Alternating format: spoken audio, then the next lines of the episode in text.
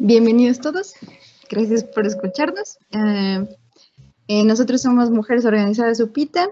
Las últimas semanas hemos estado leyendo el libro de Feminismo para principiantes de Nuria Varela y esta semana vamos a hablar sobre los capítulos de economía y globalización. Entonces, para empezar, eh, tenemos una, una frase de Susan George. En lugar de dar la bienvenida al crecimiento por el crecimiento, debemos calcular su coste total, incluidos los costes ecológicos y sociales. Bueno. Yo creo que esta como reflexión primera eh, puede ser medio superficial, pero al final si la ves bien, eh, va, o bueno, se puede ver como una crítica directa al capitalismo, ¿no? O sea, como el, no siempre el producir, producir, producir y tener más eh, significa riqueza o crecimiento, sino que más bien pues tienes que, que empezar a valorar eh, todo lo que implica y no solo lo material. Sí, bueno, y algo importante, bueno, muy centrado a la participación de las mujeres pues en la economía, es que durante siglos se ha dado, bueno, se dio por hecho que el único trabajo era el trabajo remunerado y nunca se habló, ni siquiera se volteó a ver lo que es el trabajo no remunerado, que es el trabajo que se realiza en el hogar, el trabajo doméstico, y, y pues todos lo tomaron como realidad, hasta las mujeres, este, creyendo que el prestigio iba asociado a los que realizaban oficios o labores o misiones relevantes, que gozaban de algún sueldo. Por ejemplo, eh, decían la pionera norteamericana eh, Margaret Mead había dicho algo así, como que lo femenino eh, no se definía tanto por una serie de, de, características, ni actividades, ni cosas que se pudieran desarrollar mejor, sino por la infravaloración que tenía siempre que las mujeres lo hicieran, ¿no? Entonces quedaba como que si ellas eran cocineras, pero ellos eran chefs, ¿no? Ellos ellas son modistas, pero ellas son diseñadores de alta costura, ¿no? Ellas son azafatas y ellos auxiliares de vuelo. Como primero, como dice Liz, no, no había una valoración del trabajo en casa y después cuando pudimos trabajar éramos diferentes, ¿no? Infravalorados. Sí, complementando lo que dice mi compañera, pues de hecho las labores domésticas constituyen pues esta la mayor parte del trabajo invisible que es desarrollado por las mujeres. Y de hecho, pues en los años 70 las, las mujeres precisamente trataron de demostrar que el trabajo doméstico es una actividad análoga al trabajo el mercado y que esta actividad realizada en el hogar tiene un valor que la sociedad eh, capitalista y patriarcal había ignorado por mucho tiempo. Sí, justo el, el, objetivo de la economía feminista es hacer visible lo que tradicionalmente la, economía ha mantenido oculto. Y la división de sexual del trabajo eh, no solo diferencia las tareas que hacen los hombres y las mujeres, también quita prestigio a estas tareas y también crea desigualdades en las recompensas que se obtienen, como lo vemos todavía en las diferencias de sueldos, que pues eso se ha venido tratando de quitar durante los últimos años.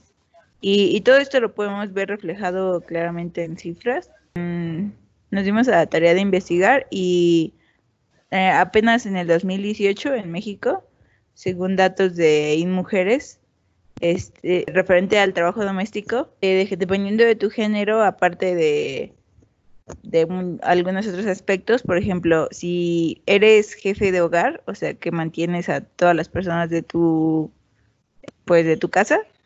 Este, depende de cuánto trabajo doméstico haces si eres hombre o mujer. Eh, si la persona es jefe, o sea, hombre, dedica 10.3 horas semanales al trabajo doméstico no remunerado, pero si es jefa, dedica 30.3 horas, o sea, el triple de horas cuando ambos son jefes del hogar. O sea, es una cantidad inmensa. Lo mismo pasa cuando son conyugues, el hombre destina 9.4 horas, mientras que si es mujer, eh, son 39.2 horas. Ahí son muchísimas más. Y se puede ver también los hijos y las hijas. Los hijos nos dedican 8.8 horas, mientras que las hijas dedican 18 horas. O sea, podemos ver claramente la diferencia entre sexos. Y esto es también, pues, muy claro porque en nuestro país todavía se dan los roles de género y pues podemos ver enmarcado todavía eh, en las cifras. O sea, a veces se trata de negar estas cosas, pero pues las cifras terminan hablando. Sí, justo. Yo creo que aquí es importante como eh, hacer la, la, diferencia, ¿no? Que creo que está como muy, muy asimilado ahorita que el trabajo es sinónimo de un empleo, ¿no? Y realmente no es así. O sea, el trabajo es, es la capacidad que tiene alguien de realizar una acción y de cambiar algo. Entonces, eh, precisamente el trabajo no remunerado forma parte, eh, bueno, y para esto el, el empleo, estar eh, asociado con, un trabajo que se incluye en la economía, ¿no? En, sí, en la economía de, una sociedad. Pero la realidad es que no solo los empleos son los que tienen repercusiones en, en, las economías, sino que todo tipo de trabajo. Y precisamente este trabajo no remunerado que hacen todas estas mujeres que sean amas de casa o sean trabajadoras y, tienen que cumplir su, doble jornada después en la casa o así, pues que todo ese trabajo que ellas hacen es el que al final hace que la economía fluya, porque pues los empleados, hombres o mujeres, no pueden eh, hacer su labor allá afuera, no pueden producir, no pueden eh, laborar si, si no hay comida en la casa. Y no es que la comida solo llega porque hay hay dinero, ¿no? Hay, una economía buena, sino que pues se tiene que comprar, se tiene que cocinar, se tiene que, mantener limpio el, espacio, la cocina, los trastes, ¿no? O sea, todo, todo ese trabajo de limpiar, de cocinar, de, mantener la casa, es un trabajo no remunerado, no remunerado y que al final cada una de las personas en la sociedad necesita porque si no, no puede ir a laborar y eh, pues eh, influir activamente, entre comillas, en la economía. Sí, sí, sí, bueno, eh, tomando un poco el libro es que eh, los hombres desarrollaron una teoría económica, primeramente que pues estaba mal, ¿no? Porque consideraba que el hombre era alguien desarraigado, ¿no? O sea, su única este, su único contacto con la sociedad pues era el, contacto a través de los precios.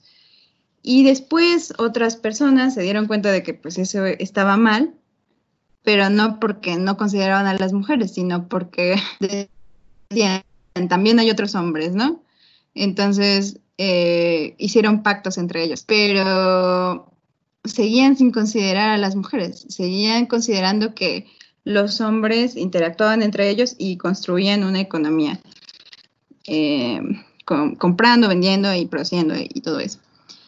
Pero como, como dicen, como dice Karen, por ejemplo, no se dan cuenta que nada de eso sería posible si alguien en casa no estuviera cuidando y haciendo que, que actividades sean posibles retomando un poco las cifras que nos, que nos daba Liz, este, es increíble la cantidad de tiempo ¿no? que, una mujer pasa trabajando en, el hogar, o sea, interioriza la doble jornada y, y, bueno, a veces eh, el hombre, bueno, últimamente se ve como esta, esta tendencia a que el hombre también ayude, ¿no?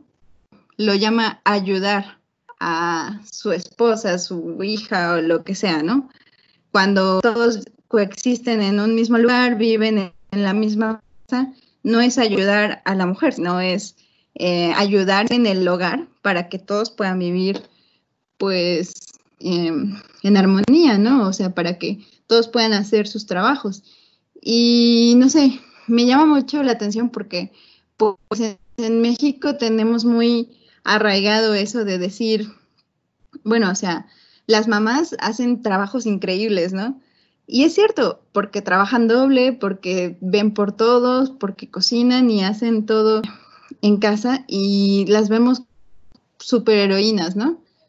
Pero independientemente de que eso es cierto, eh, no tienen por qué realizar todo el trabajo, ¿no? No tienen por qué trabajar en casa lo doble que lo que trabaja un hombre, ¿no? No tienen por qué decirles, eh, ¿saben qué? Este, te estamos ayudando con tu trabajo que es hacerme de comer, ¿no? O sea, tampoco. Y, pues es, es muy difícil, ¿no? Ir cambiando esa forma de pensar. Bueno, sí, yo también concuerdo con mis compañeras, lo que acaban de decir. Concuerdo que es una actividad que permite que funcione pues, el resto del mercado y el resto de las actividades. Y de hecho lo irónico es que se trata de un trabajo cuyo objetivo en realidad pues, es muy noble, que se trata del cuidado de la vida y del bienestar de las personas y no del logro de beneficios o de adquisición de más riqueza. Eh, además, provee relaciones afectivas dentro de la familia, de cuidados, y pues esto aumenta eh, y se ve reflejado en la calidad de vida. Y lo que decía igual mi última compañera es que precisamente los hombres se han integrado y se les, bueno, como que se reparten las responsabilidades, pero al final siempre los hombres realizan las tareas parcialmente o están dirigidas y complementadas por las verdaderas especialistas, entre comillas, pues del cuidado, que son las mujeres. Sí, y pues precisamente esto que dicen que, o sea, antes se justificaban con, bueno, todavía en muchas familias pasa que pues es su trabajo de la mujer en casa y el hombre su trabajo es a donde quiera que vaya a realizar su oficio, su profesión. Y pero ahora que ya estamos integradas en el mercado laboral y asalariado, se pueden, se siguen viendo estas cifras, las que mencioné hace un momento son de apenas el 2018, donde también, o sea, sigue viendo estos casos de divisiones claras, pero, pero todavía, o sea, ya hay gran parte de la población de mujeres integradas en la economía y siguen habiendo estos casos. Eh, igual ahorita en, en, el 2000, apenas en el segundo trimestre del 2019, el obtenido de la misma fuente, las mujeres entre 30 y 49 años, este, el 58.6% están activas económicamente, eh, mientras que el hombre son 95.1%. Podemos ver que todavía es una diferencia enorme, pero a pesar de eso, dentro de todas esas mujeres, siguen haciendo el triple de horas más que de trabajo en casa que lo hace un hombre porque a pesar de que tengan empleos fuera de su casa y sean asalariados y todo esto, las mujeres siguen trabajando más en casa. Y si no es así, eh, las que pueden darse el lujo de pagarse a alguien más que lo haga, es lo que mencionan, pagan a otra mujer para hacerlo, pero después ella se enfrenta a la parte de la doble jornada en su propia casa. O sea, se sigue delegando estas dobles jornadas a otras mujeres. Sí, y bueno, yo personalmente eh, he visto mucho en mi experiencia, a lo mejor a mis familiares y más si son personas, este, pues ya de la tercera edad o un poco más generaciones anteriores, em, en que ven mal, bueno, culturalmente, a lo mejor no sé si solo en México, seguramente no, este, que ven mal el, a las personas que, a las mujeres que contratan a alguien para que les ayuden o a las mujeres que llevan su ropa a las lavanderías, ese tipo de cosas, que compran las comidas o o así. Y no sé, por ejemplo, eh, les dicen, es que, es, es que tú deberías de hacer eso, ¿no? O sea, es que eres una floja, por ejemplo, o no sé, eh, estás gastando dinero en algo que tú puedes hacer. Y, esos comentarios vienen de todas partes, ¿no? Desde tu, tu mamá o personas a tu alrededor que que realmente creen que estás que estás este, desperdiciando dinero o que simplemente pues eres una persona eh, floja, ¿no? No debería ser, eh, no deberíamos escandalizarnos tanto por delegar labores, ¿no?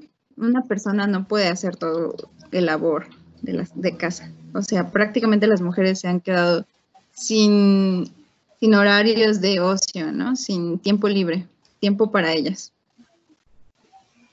Claro, aquí eh, me gustaría rescatar una frase que trae el libro, eh, bueno, que originalmente yo la leí como, quien cree que todas las frutas maduran al mismo tiempo que las frutillas, nada sabe acerca de las uvas, ¿no?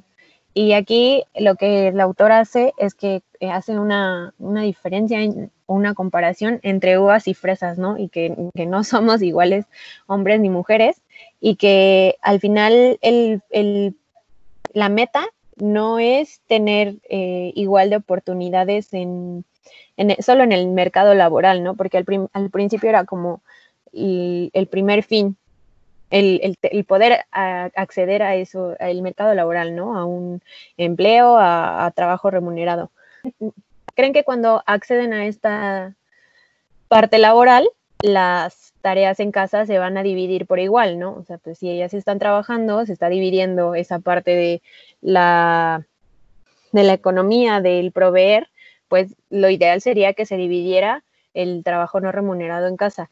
Y, se dan cuenta y, la realidad es que no es así, ¿no? Que al final, eh, pues lo, lo, que traemos bien arraigado y lo que la sociedad tiene es una sociedad capitalista patriarcal que lo que defiende a capa y espada pues son los, los roles eh, justo de, género, ¿no? En el que en lo que venimos diciendo, ¿no? La, mujer es la que tiene que limpiar, que cocinar, que esto, y el hombre ayuda.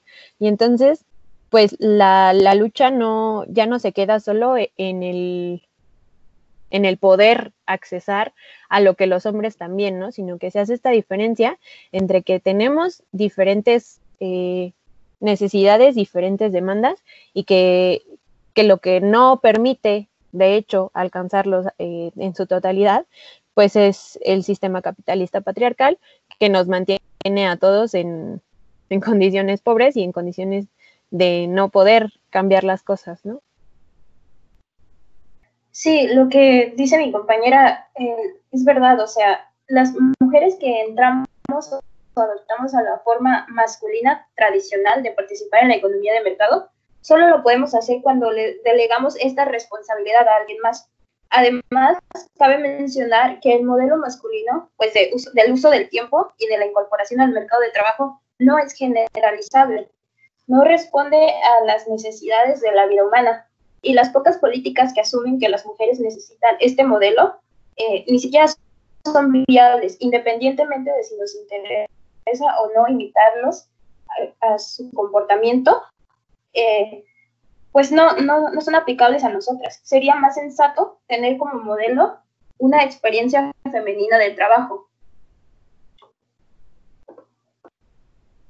Sí, también un poco retomando ahora lo que dices, ¿no? Como el que si la mujer quiere mm, acceder a, un mejor empleo, a un mejor salario, tiene que empezar a delegar eh, pues estas, estas tareas, porque al final no son obligaciones, no, no son eh, responsabilidades, sino mm, eh, específicamente de ella, sino que más bien simplemente son tareas que históricamente se le han delegado a ella, pues tiene que empezar a delegarlas. ¿Y en quién las delega? Pues en normalmente obra de mano inmigrante que tampoco tiene acceso pues a, derechos laborales, ¿no? A un, salario, a seguridad, a, a, todo. Y normalmente eh, también son mujeres, ¿no? Son mujeres inmigrantes que, que tuvieron que salir de su país para, para cuidar a, hijos ajenos, para, para poder llevarle dinero a sus hijos en otro país.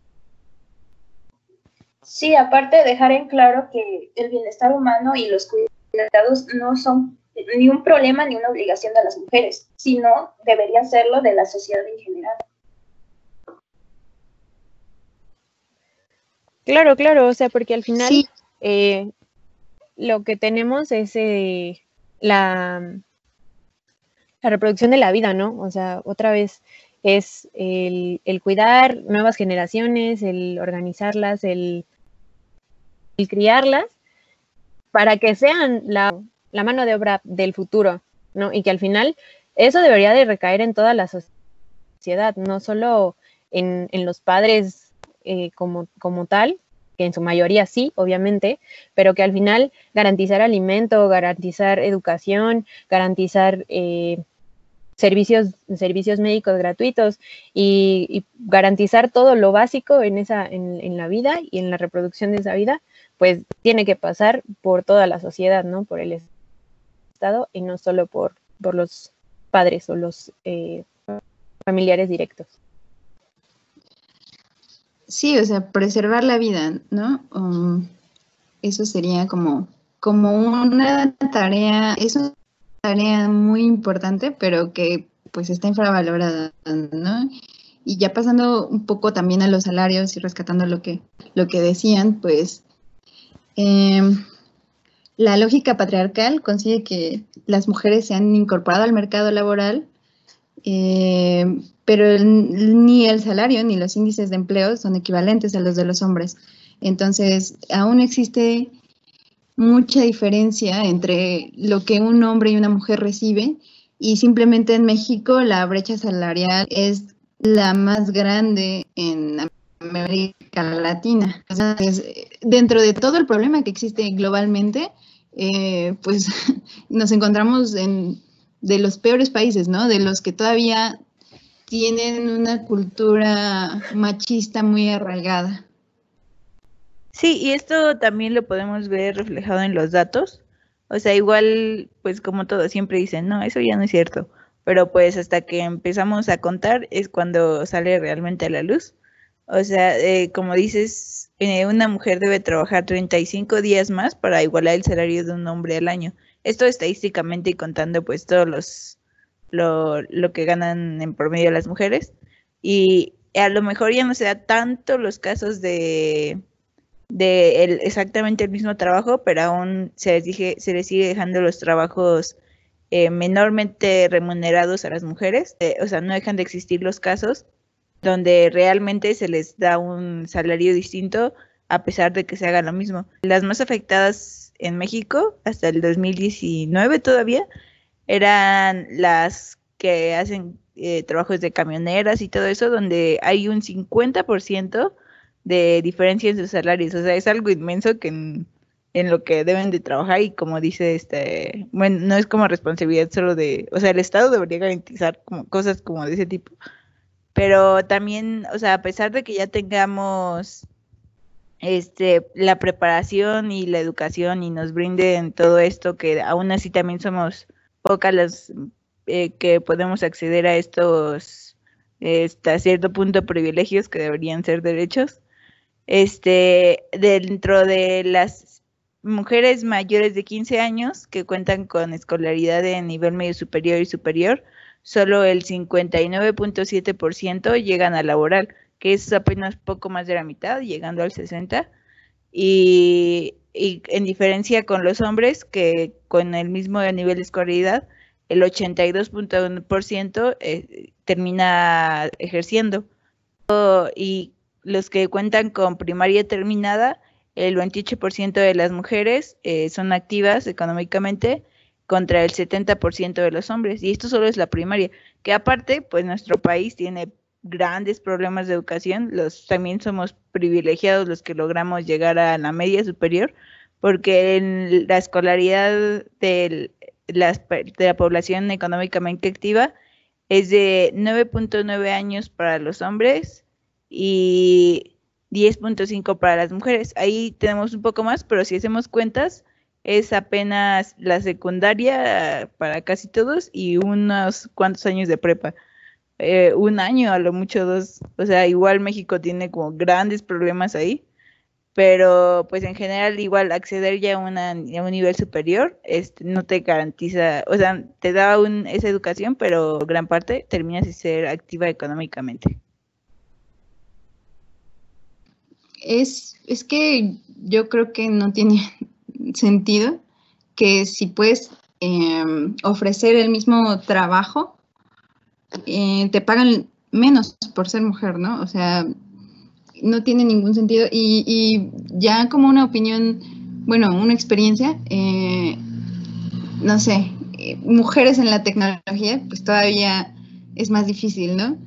Pero, por ejemplo, yo conocido a personas que sí me han dicho, eh, bueno, o sea, no sé para qué te esfuerzas tanto si al final vas a terminar, pues, en tu casa, ¿no? Cuidando a tus hijos o ese tipo de cosas. O también he conocido muchas compañeras que no quieren tener hijos por el hecho de tener ese miedo a que su carrera se estanque eh, por tener que cuidarlos, ¿no? Y entonces me pongo a pensar, bueno, o sea, los hombres no piensan, este, bueno, no voy a tener hijos porque qué tal si mi carrera se estanca, ¿no? Sino que ellos eh, creen que van a ser exitosos y, y sí, puedo tener hijos o no, pero no me importa, o sea, o no es un, un aspecto importante para mí eh, que mis hijos vayan a ser un obstáculo para mi carrera, ¿no? Entonces, ese tipo de cosas tan diferentes, eh, siendo que pues te costaron los mismos años conseguir un título, ¿no? Y puede, ser que, sea mucho por la sociedad y cómo piensa, pero viendo los datos, muchísimas mujeres pasan por eso, ¿no? Muchísimas mujeres estudian, tienen su carrera y al final no ejercen o, tienen trabajos infravalorados. Entonces, yo creo que es importante darnos cuenta de lo que, lo que esas actividades que sí preservan la vida eh, hacen en la vida de las mujeres, ¿no? O sea, cómo cambian sus planes y, no, los de los hombres, siendo que es una responsabilidad de todos, ¿no? De los dos en una familia. Sí, totalmente, eh, porque culturalmente a los hombres se les, exige esta individualidad e independencia. En cambio, a las mujeres se le ve siempre al cuidado de los demás. Su historia eh, se desarrolla, pues, casi siempre a costa de la vida o de la comodidad de alguien más. En cambio, pues el hombre sí, sí puede aspirar como a estas cosas de manera individual. Sí, y realmente como dice este Gris, o sea, nosotros pensamos, o sea, a mí misma me ha pasado por la cabeza como de, no, pues no, no quiero tener hijos, a lo mejor porque va, voy a tener que, pues mínimo, este, darme como un descanso un tiempo y todo eso de mi carrera, y pues voy a tener que cuidarlos y todo eso. Y realmente nunca, bueno, personalmente nunca he visto a ningún compañero o amigo, lo que sea, que piense esto, ¿no? O sea, ya tenemos tan arraigado esta idea de que, o sea, si eres mujer, tú vas a tener que encargarte 100% de tus hijos y ya. Y si eres hombre, vas a tener una esposa o lo que sea que se encargue de ellos. Y tú vas a poder seguir con tu vida normal y, o sea, tu vida laboral es independiente de tu vida de, de tu vida familiar. O sea, está tan arraigado que nosotras mismas y ellos mismos a lo mejor inconscientemente lo piensan, ¿no? O sea, o no sé si ustedes si les ha tocado pensar alguien como de, Ay, no, bueno, un hombre que piense, no, quiero tener hijos porque va a afectar mi carrera. Realmente creo que no pasa. Sí, y esto afecta de igual manera el poder accesar a un puesto de un puesto de poder o de alto mando se nos dificulta mucho y igual muchas personas, bueno, en lo particular yo sí he escuchado a varias mujeres que han dicho que no aceptaron un puesto superior porque iban de una forma descuidar el hogar. O sea, a nosotras sí se nos dice descuidar o ser irresponsables, pero a los hombres en cambio pues sí se les permite tener como esa decisión de su tiempo.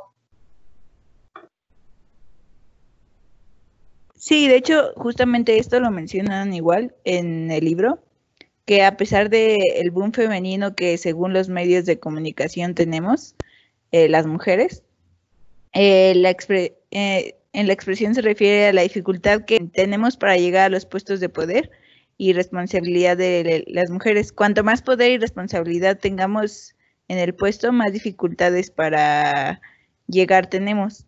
Y pues es verdad, o sea, tenemos que considerar muchísimos más factores, Además nos encontramos con más obstáculos en el camino, somos menos. O sea, realmente es algo es algo más difícil para nosotras y pues también lo podemos ver en datos. Eh, según un estudio de, Deloitte, en 2019 solo el 15% de los consejos de administración de empresarial son mujeres. Y pues seguramente ya es más que hace muchos años, pero aún así seguimos siendo muy pocas, o sea, no estamos ni un poquito cerca de la paridad. Pero bueno, igual es algo muy impactante.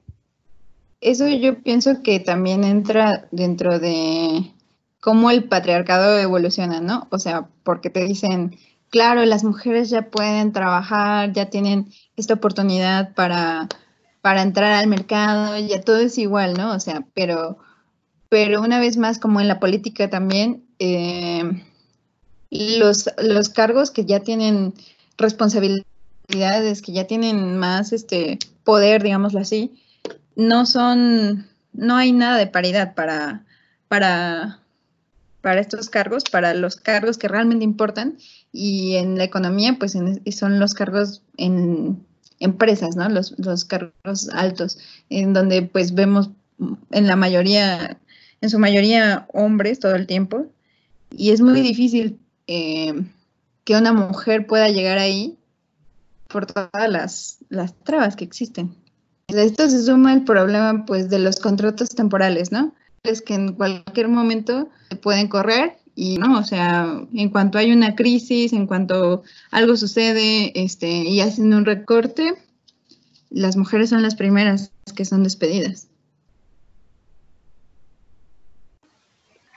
Sí, claro, y en ese sentido, y también rescatando un poco lo que decía esta Liz del techo de cristal, eh, pues es que no solo existe en, el ámbito como laboral de los puestos a, acceder o los salarios, ¿no? Sino que, influye en todos los aspectos de la vida. O sea, si bien hay eh, una promesa, por así decirlo, de que puedes acceder a, cualquier puesto que, te propongas o que mereces el mismo salario que, que, cualquier otro en ese puesto o algo, pues eh, también este techo de cristal llega a ser muy evidente justo en movimientos como el feminismo, ¿no? O sea que lo que pues venimos platicando ya de varias sesiones, en el que eh, si bien son pocas las que llegan a acceder a esos puestos, terminan siendo igualmente oprimidas por, los, por sus iguales o sus eh, superiores, pero que también ellas a oprimir a, otras y otros abajo, ¿no? Entonces, ese techo de cristal no solo es eh, económico, no solo es en materia de, derechos, ¿no? Derechos humanos. En el que, en el que se pueden eh, observar eh, muchos, muchos tipos de opresión, ¿no? En el que como trabajadora precarizada con contratos de uno o dos meses que no te basifican, que no, que no te dan eh, derecho a, un seguro o eso, también se le suma eh, la parte del acoso de sus iguales y de sus mismos jefes. Importa el, nivel en el que estés, si tienes eh, autoridad o no, si tienes dentro del sistema. Sí, justo eso del, acoso es otro de los obstáculos con los que nos encontramos eh, durante el trabajo y para acceder a puestos y para hasta estudiar y para todo, ¿verdad? Pero pues eh, recientemente eh, se ha tocado, se ha tratado de atacar esto. En 2019 se aprobaron reformas a la Ley Federal del Trabajo en México considerando que el 79.1% de los casos de violencia laboral suceden en los centros de trabajo que se hace obligatorio el protocolo para prevenir el acoso sexual o de lo contrario se aplicará una multa sanción a la empresa. Eh, según el Universal, una de cada tres mujeres sufre de acoso laboral en México. Y a veces la gente no todavía cree que no es real porque no lo veo, porque no lo vive o no sé, pero, o sea, para dejar en claro, el, acoso es un comportamiento verbal, no verbal o físico, no deseo de índole sexual que tenga por objeto o efecto violar la dignidad de una persona o crear un entorno intimidatorio, hostil, eh, degradante, humillante, ofensivo o perturbador. Porque pues como recientemente vivimos nosotros en la escuela, eh, lo mostrábamos y los profesores decían como no, estoy siendo amable o cosas así, ¿no? Se, se excusaban con cosas como esas pero pues hay que definir y eh, decir en palabras lo que es para que la gente pues pueda verlo.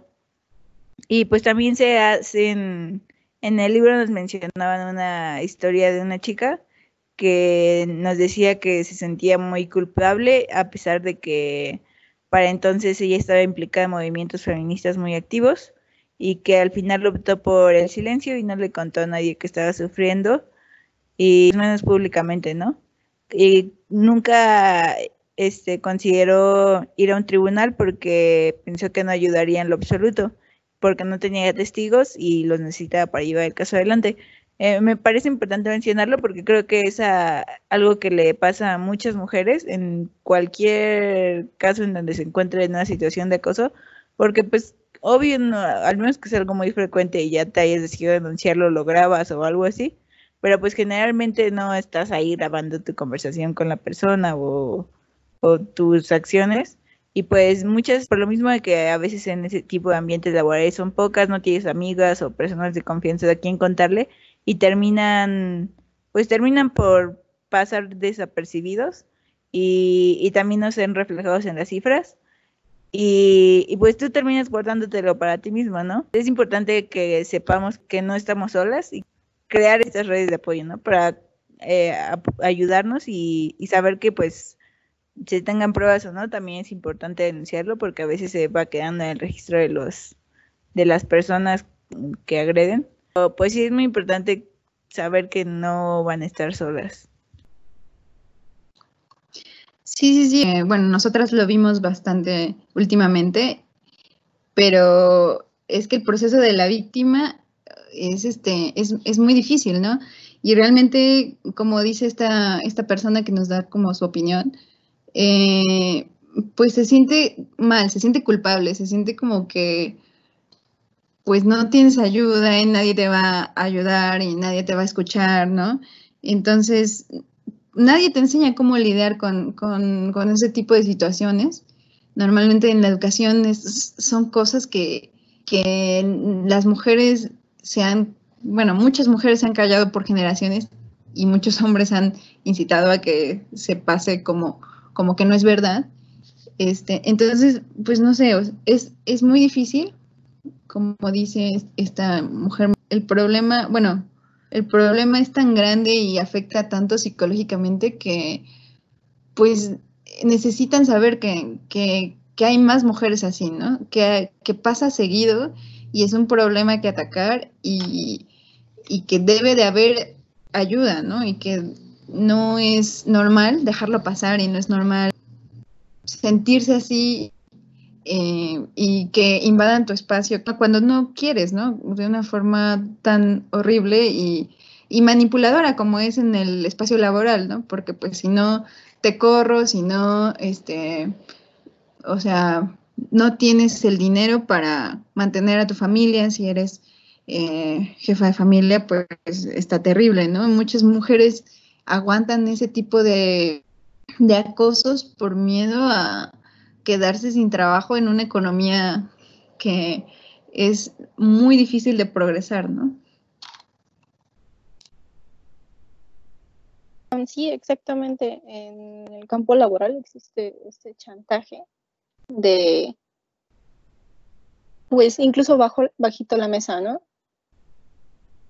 Donde te tratan mal, te empiezan a decir cosas, te empiezan a tocar y luego estos comentarios no directos, pero que insinúan el hecho de que si tú dices algo a los demás de que te están acosando, te van a haber consecuencias porque generalmente estos acosos vienen de jefes, gente que sabe que está en el poder de perjudicarte. Y como hay un problema de economía en el cual a veces es muy difícil conseguir un trabajo, entonces aprovechan de esta necesidad de la gente de tener un salario digno para poder sacar adelante a tu familia, a ti misma, o que incluso es un ámbito en el que tú escogiste esta área, este trabajo, este, esta investigación, por ejemplo, era lo que tú querías hacer. Y, y pues a veces estas mujeres como que piensan, ni modo, me lo tengo que aguantar, porque yo quería estar aquí, yo lo necesito, yo necesito estar en, esta, en este ámbito para sobrevivir. Y no es así. Ya existen castigos, pero el sistema lo ha hecho tan difícil el que las chicas, las mujeres hablen por miedo a que no a que no las tomen en serio, de que siempre se trata de en serio tú no hiciste nada para incitar ese comportamiento que le haya interpretado como incorrecto. Y no, no es justo que ni siquiera puedas estar en paz después de haberte haberte torcido el lomo, de desvelarte tantas horas, llegas a, a por fin trabajar en lo que quieres y todavía tienes que estar aguantando todo esto. No es justo. Y lo peor de esto es que, como dices, eh, te lo normalizan tanto y a veces, o sea, desde la escuela lo propician, ¿no? Nos contaban un caso de una chica que su profesor lo acosó o algo así, que fue a hablar con alguien de más arriba y le dijo, pues mejor acostúmbrate porque esto te va a tocar vivir en el trabajo. O sea, ¿en serio? o, sea, lo tenemos tan normalizado que te enseñan desde antes a decir, no, pues acéptalo porque así va a ser tu realidad. En, lugar de, de, ir y hablar con el atacante o lo que el agresor, o sea, lo tenemos súper normalizado. Y esto aparte en el trabajo va acompañado de del acoso moral, que, que es cuando igual te denigran psicológicamente, ¿no? Como mencionas. O sea, aparte del acoso sexual, igual está el cuando te insultan por tus capacidades, que igual se da mucho en la escuela, que igual creen que por ser mujer o eh, vas a ser menos capaz o, o menos hábil o lo que sea, pero lo hacen con igual y con intención de ofender o realmente lo crean o a veces hasta para poder sacarte de como del órgano, bueno, en el caso del trabajo podrían hacerlo con la intención de sacarte de la organización o donde sea que estén, pero pues es algo muy real, ¿no? Que también nos ha pasado en la escuela que tratan de minimizarte por, por literalmente por ser mujer. Y pues a veces tienes que estar dando el máximo o intentar estar lo más alto para pues para que no te sucedan esas cosas o, o si no se aprovechan como de tus debilidades normales de persona de no ser bueno en, algunas cosas para, para asociarlo con tu género totalmente. Y, y pues muchas veces le guardamos silencio por vergüenza o por miedo porque nadie nos va a apoyar o, o nos terminamos creyendo todo esto, ¿no? Las agresiones morales nos las terminamos creyendo terminamos creyendo que no podemos realmente o, se mezcla todo, también está la parte ya en laboral de que pues tienes que aguantarte a todo porque pues necesitas el trabajo y, y pues está complicado conseguir otro trabajo. Y pues es, o sea, y es difícil acceder a los puestos y pues estos son otros obstáculos con los que nos encontramos ya estando en el empleo, aparte de, como ya dijimos, todos los, pues de por sí es difícil entrar a la escuela, después encontrar a esto, después entrar a trabajar, después estar ahí. Pues es toda una cadena. De obstáculos que nos vamos a encontrar por el hecho de ser mujer, aparte de todos los obstáculos que nos encontramos por ser mexicanas y tener un, sistema de empleo pésimo. O sea, tenemos esta doble, dobles dificultades, como en casi todas las situaciones, ¿no? Sí, es desde la juventud tienes con este obstáculo de que hay hombres mayores que te están mirando, que te están acosando, que te están silbando.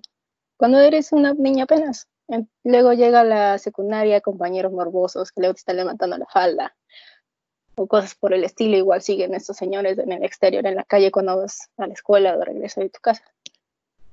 La preparatoria también. Es lo mismo.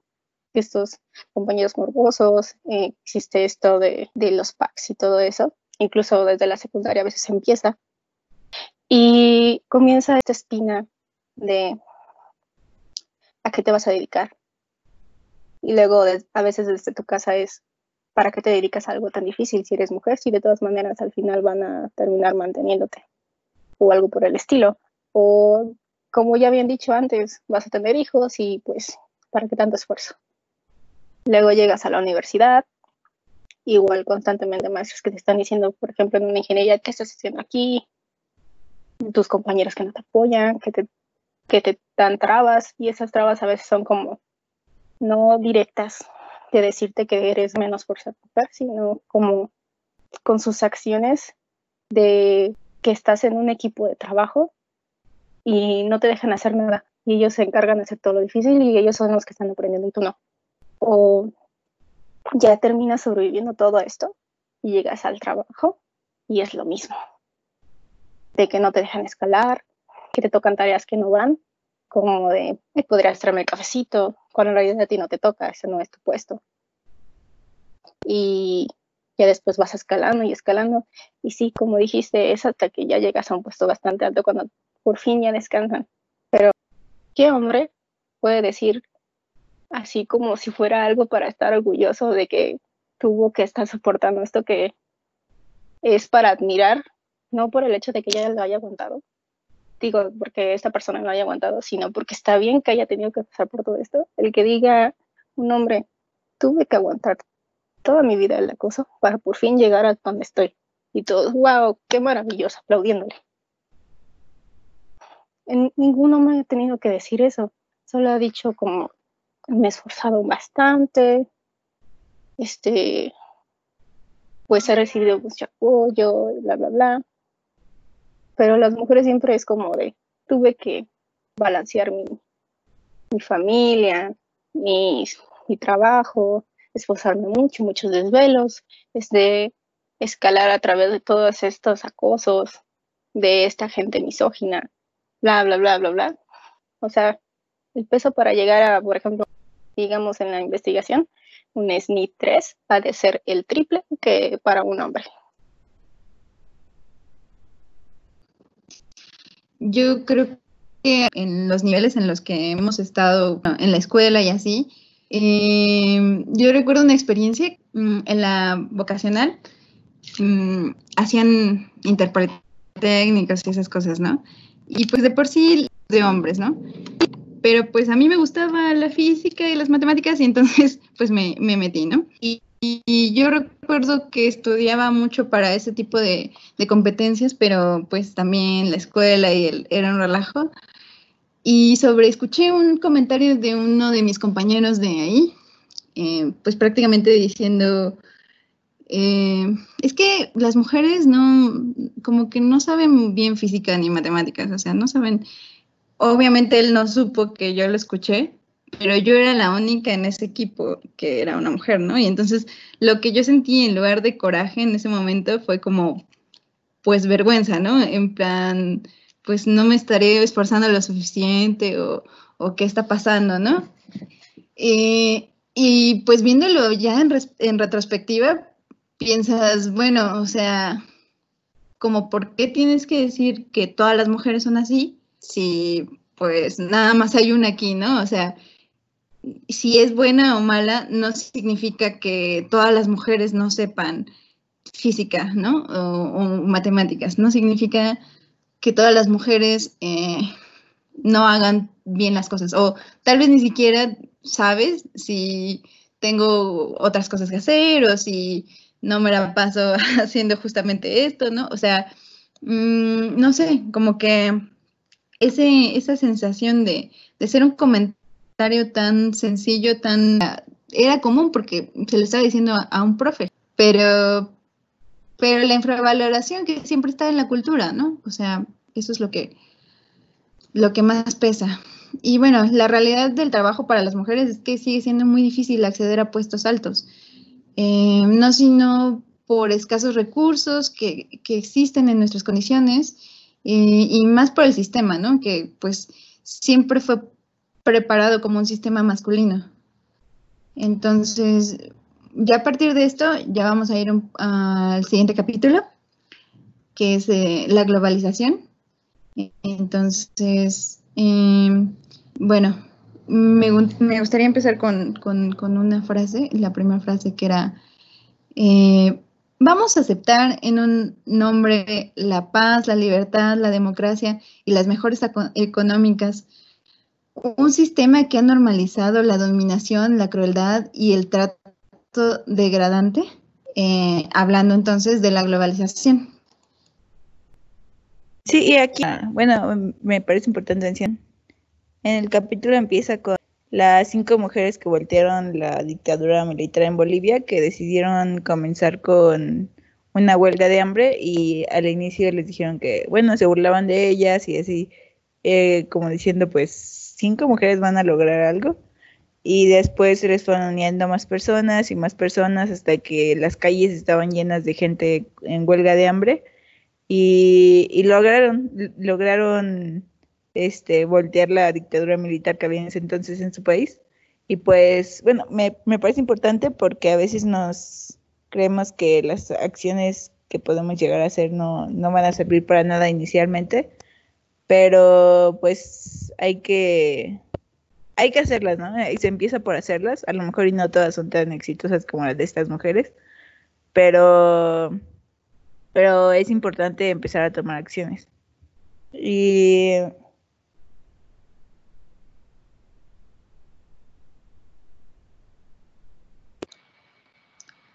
Sí, bueno, o sea, la globalización podría decirse que es eh, la apertura de fronteras, la libertad absoluta de mercados y ese tipo de cosas que siempre nos dicen en la escuela y, y la operatividad por internet y esas, y esas cosas que te dicen que son buenas porque pues te conectan con el mundo, ¿no?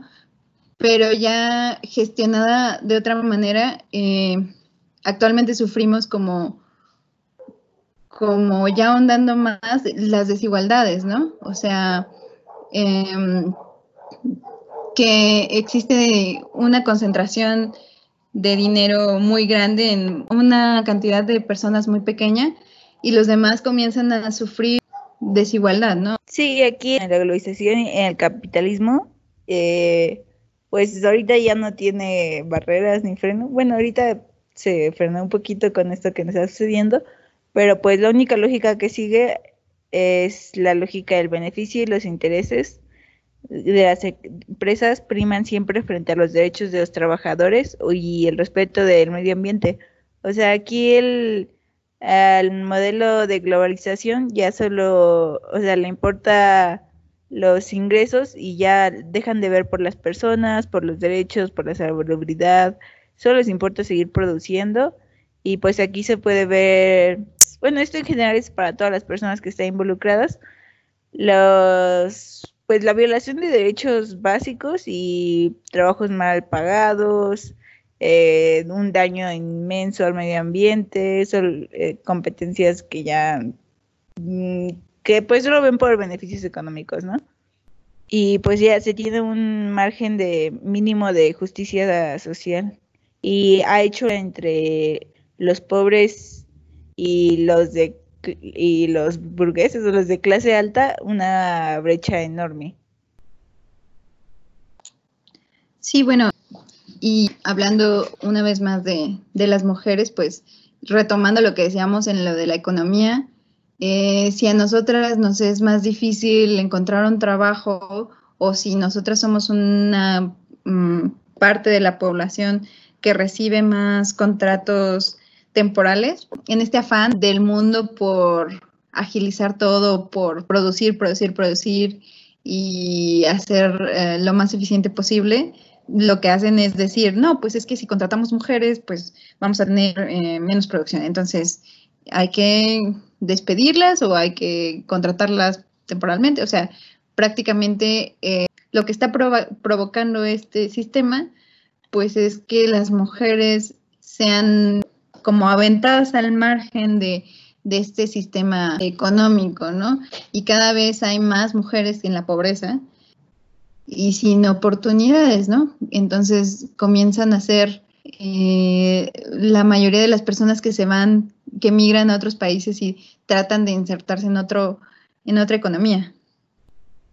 Sí, y realmente estas personas que, que se van a otro, que migran o en su propio país, pero que sufren de pobreza, se ven a, terminan siendo igual empleadas domésticas o, o a veces terminan orilladas mucho a la, bueno, que podemos diferir, pero temas como pornografía y la esclavitud sexual que o la prostitución que pues con todo esto de la globalización ha aumentado a un nivel inimaginable y ya sea por obligación o por lo que sea el acto de práctica, pero ha aumentado exponencialmente.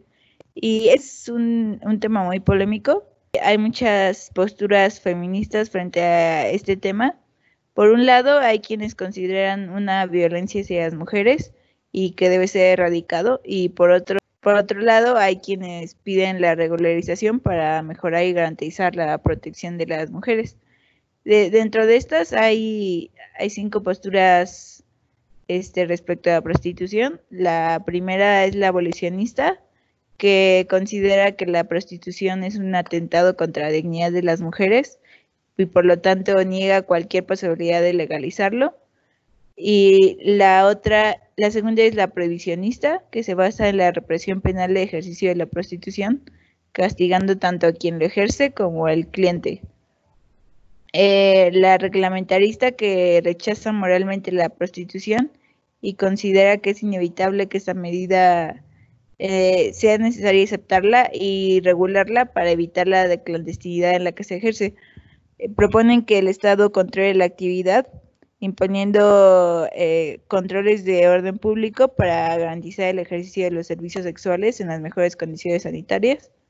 Y la legalista que considera que la prostitución debe ser regulada en su totalidad como una actividad laboral más, eh, para que las trabajadoras puedan obtener derechos, protección social y jurídica, igual, al igual que el resto de los trabajadores y pretende eliminar las situaciones de explotación y desprotección que conlleva la clandestinidad de, este ejercicio. Eh, hay otra que es la regulación, que menciona el libro, que es la regulación hacia la abolición, y pretende unir eh, las otras posturas para fortalecer la, la posición de las mujeres frente a violencia u opresión que padecen en el ejercicio de la actividad se trata de que la regulación tenga como estrategia la evolución de la prostitución por medio de un cambio estructural mucho más profundo que afecte tanto a las esferas sociales como las económicas y jurídicas. Y bueno, como más como mi posición, este, que igual menciona el libro bastante sobre esto, que eh, la prostitución es el universo donde las fantasías sexuales masculinas, mm, sean cuales sean, siempre se cumplen. Y mediante la prostitución desaparece la sexualidad femenina, que es un ámbito donde los hombres aprovechan su hegemonía en el mundo. Eh, además de que son, son las extremas condiciones de partida como la pobreza, violencia, abusos y que las que impulsan a las mujeres a acogerse en la prostitución como vía para generar ingresos. Y es una manifestación extrema de la violencia patriarcal. Eh, yo personalmente apoyo más como esta postura. Aquí siento que surge el debate porque pues está lo de ejercer nuestra vida sexual como libremente y todo, pero eh, siento que es eh, es parte de dejar a la sexualidad de la mujer y de lado, o sea, como el goce de la mujer en las, en las relaciones sexuales de lado y cosificarla todavía más.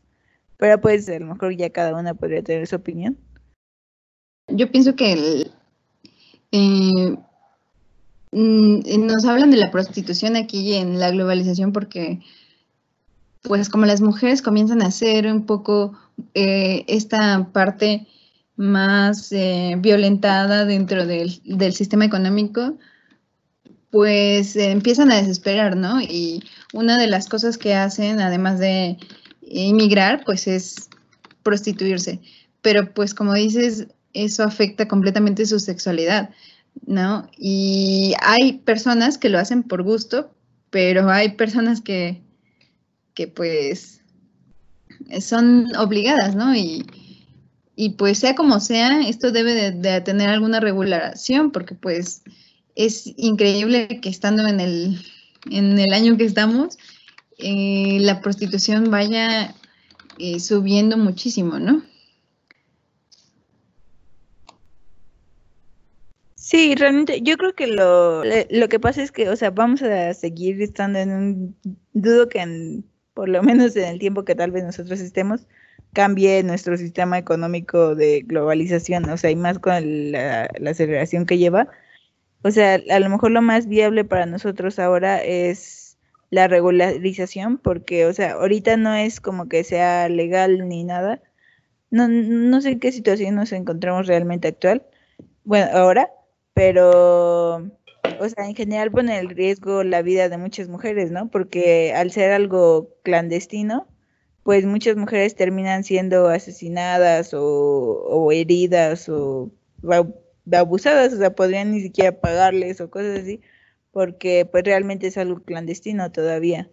Tal vez si se lo, lo, más realista hasta el punto, para el punto donde nos encontramos en la globalización y todo esto del capitalismo, pues es lo más viable sería regularlo, o sea, para que tengan derechos y y pues si se ven orillas a eso, pues por lo menos no sufran pues toda esta violencia que sufren de, por ser clandestino, ¿no?